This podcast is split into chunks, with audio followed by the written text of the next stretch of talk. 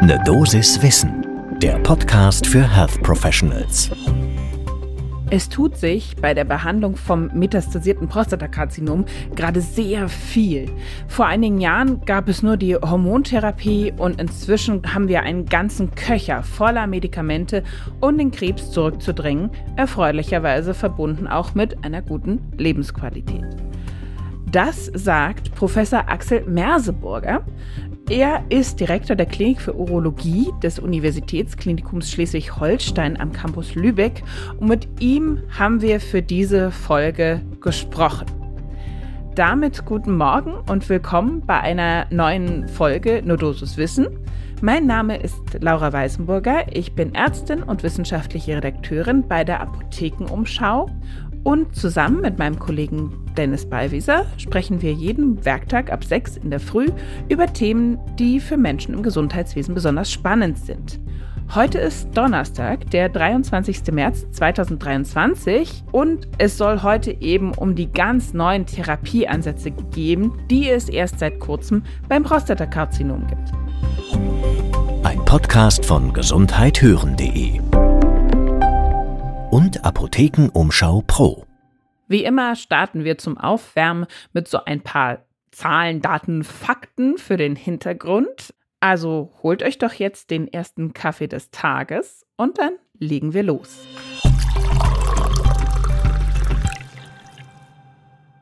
Also, Prostatakarzinom ist die häufigste Krebserkrankung beim Mann.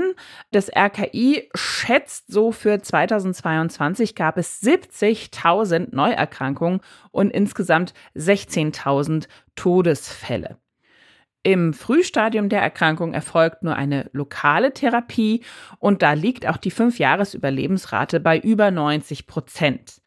Im Rezidivfall, sprich also wenn Metastasen auftreten oder auch bei der Erstdiagnose schon im metastasierten Stadium, gibt es in der Regel eine antihormonelle Therapie, manchmal auch eine Chemotherapie, mit dem Ziel eben ein Fortschreiten dieser Erkrankung möglichst lange auszubremsen und dabei natürlich die Lebensqualität zu erhalten. Die Lebenserwartung nach dem ersten Auftreten von Metastasen kann sehr unterschiedlich sein. Die ist abhängig von der Malignität des Tumors, Art der Metastasierung, Hormonsensitivität und natürlich auch grundsätzlich der Tumorausdehnung. Und genau für dieses fortgeschrittene Stadium wurden jetzt drei neue Innovationen sozusagen zugelassen, um das besser therapieren zu können. Innovation Nummer 1 ist ein Kombipräparat mit den Wirkstoffen Niraparib und Abiteronacetat. Und zwar wurde das Ende Februar erst von der Europäischen Arzneimittelagentur positiv begutachtet. Das ist insbesondere für kastrationsresistenten Prostatakrebs, also eine Krebsart, Tumorart, die nicht auf Androgen Entzugtherapie reagiert und die gleichzeitig eine Mutation im Breast Cancer oder im BRCA-Gen 1 und 2 hat. Das BRCA, das kennen wir natürlich schon aus der Brustkrebstherapie und vor allen Dingen auch Diagnostik, aber das ist eben auch relevant beim Prostatakarzinom. So, was machen Niraparib und Abiteronacetat? Das Niraparib hemmt die Enzyme PARP1 und 2 was das jetzt genau im Detail macht, darauf gehe ich nicht ein, aber am Ende wird die Apoptose der Tumorzellen induziert und das ist natürlich begrüßenswert. Und das Abirateron-Acetat wird im Körper umgewandelt zu Abirateron. Ich habe das vorher ein paar Mal geübt mit der Aussprache, da kommen noch ein paar mehr von den Dingern. Das schwächt letztendlich die Produktion von Androgenen in den Hoden direkt und in den Nebennieren und der Prostata. Und im Ergebnis bringt das dann eben zusammen mit der Kombination mit dem anderen Medikament tatsächlich nach fünf Jahren ein Überleben, ohne dass die Krankheit in der Bildgebung, in der radiografischen Bildgebung weiter voranschreiten konnte. Das zeigte eine verblindete, randomisierte, placebo-kontrollierte, also ganz wunderbar gemachte Phase 3 Studie von Betroffenen mit eben metastasiertem kastrationsresistenten Prostatakrebs. Und dieses Ergebnis war natürlich signifikant besser als jetzt jenes der Kontrollgruppe, die nur Abirateronacetat ohne Niraparib bekommen hatte. Neue Therapie Nummer zwei. Da dreht sich alles um den Wirkstoff Darolutamid.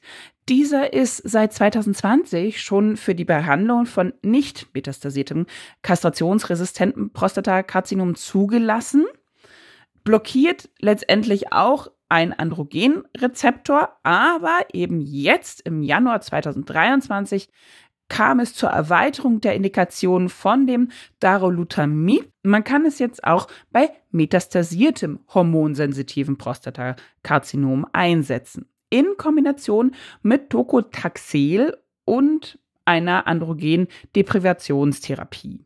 Grundlage für diese Entscheidung war ebenfalls eine Phase-3-Studie, wieder randomisiert, verblindet, placebo-kontrolliert, in der eben diese Dreifachtherapie von Docetaxel, Androgendeprivation und Darolutamid untersucht wurde. Rauskam nämlich, dass bei 32 Prozent der Personen, die alle drei Medikamente bekommen hatten, das Sterberisiko sank gegenüber dem mit der Kontrollgruppe, die kein Darolutamid mit dieser Dreifachkombination erhielt. Und es kam zu einer signifikanten Verbesserung der Gesamtüberlebenszeit und sogar auch der schmerzfreien Zeit unter der Dreifachkombination. Und die Nebenwirkungen waren ähnlich, also vergleichbar in den beiden Gruppen. Und damit kommen wir zu der letzten Innovation bzw. Zulassung. Und ich hoffe, euer Kaffee wirkt inzwischen. Dabei handelt es sich um eine neue Radioligantentherapie und zwar mit Lutetium 177 PSMA 617. Ganz äh, wunderbare Worte. Was heißt das übersetzt? Also Lutetium 177. Dabei handelt es sich natürlich um die radioaktive Substanz, die binden kann. Und zwar ist die auch selber gebunden an ein kleines Molekül. Das trägt eben den Namen PSMA 617. Und dieses PSMA 617 bindet dann an einen Rezeptor direkt auf den Prostatakrebszellen, denn die Mehrzahl dieser Zellen trägt eben den Rezeptor, sodass das da andocken kann. Letztendlich reichert sich dann eben das Lutetium 177 in dem Tumor an, ganz spezifisch. Und wenn dann eine Bestrahlung erfolgt, Radioligantentherapie entsprechend, dann kann das den Tumor ganz gezielt zerstören. Natürlich ist dafür Voraussetzung, dass es sich um einen PSMA-positiven Tumor handelt. Das heißt also auch in der Zulassungsstudie, die sich eben damit beschäftigte, hatten die Betroffenen ein fortgeschrittenes Pankreas-CA, welches metastasiert war, kastrationsresistent und auch PSMA positiv. Und da bekamen dann eben 550 Patienten diese Radioligantentherapie mit dem Lutetium 177 zusammen mit einer anderen Behandlung und 280 Patienten bekamen nur die Standardtherapie.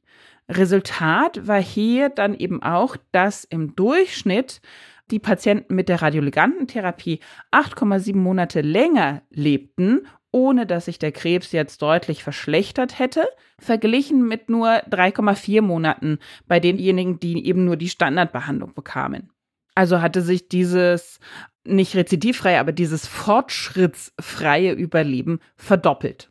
Beim Gesamtüberleben war jetzt die Differenz nicht ganz so deutlich. Da waren es einmal 15 Monate für diejenigen, die Radioligantentherapie bekommen hatten und einmal 11 Monate für die mit der Standardtherapie. Besondere Nebenwirkungen gab es jetzt da nicht.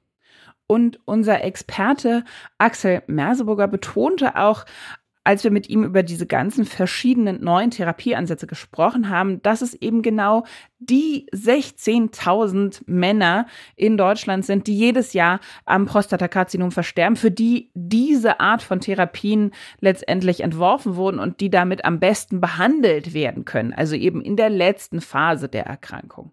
Und er hat für alle, die das noch näher interessiert, den Tipp parat, mal auf die Seite der Arbeitsgemeinschaft Urologische Onkologie zu schauen. Da gibt es nämlich eine Liste über die diversesten Studien, die eben durchgeführt wurden. Und das können sich alle die angucken, die eben nach neuen Optionen für ihre Patienten suchen. Da wartet einiges Neues, sagt er. Und das war auch unsere Dosis Wissen, große Dosis Wissen zum Prostatakarzinom. Wenn ihr da noch mehr Fragen zu habt, Anregungen, ähm, weitere Themenvorschläge, dann schreibt uns doch einfach an ne Dosiswissen at apotheken-umschau.de. Ein Podcast von gesundheithören.de und Apothekenumschau Pro.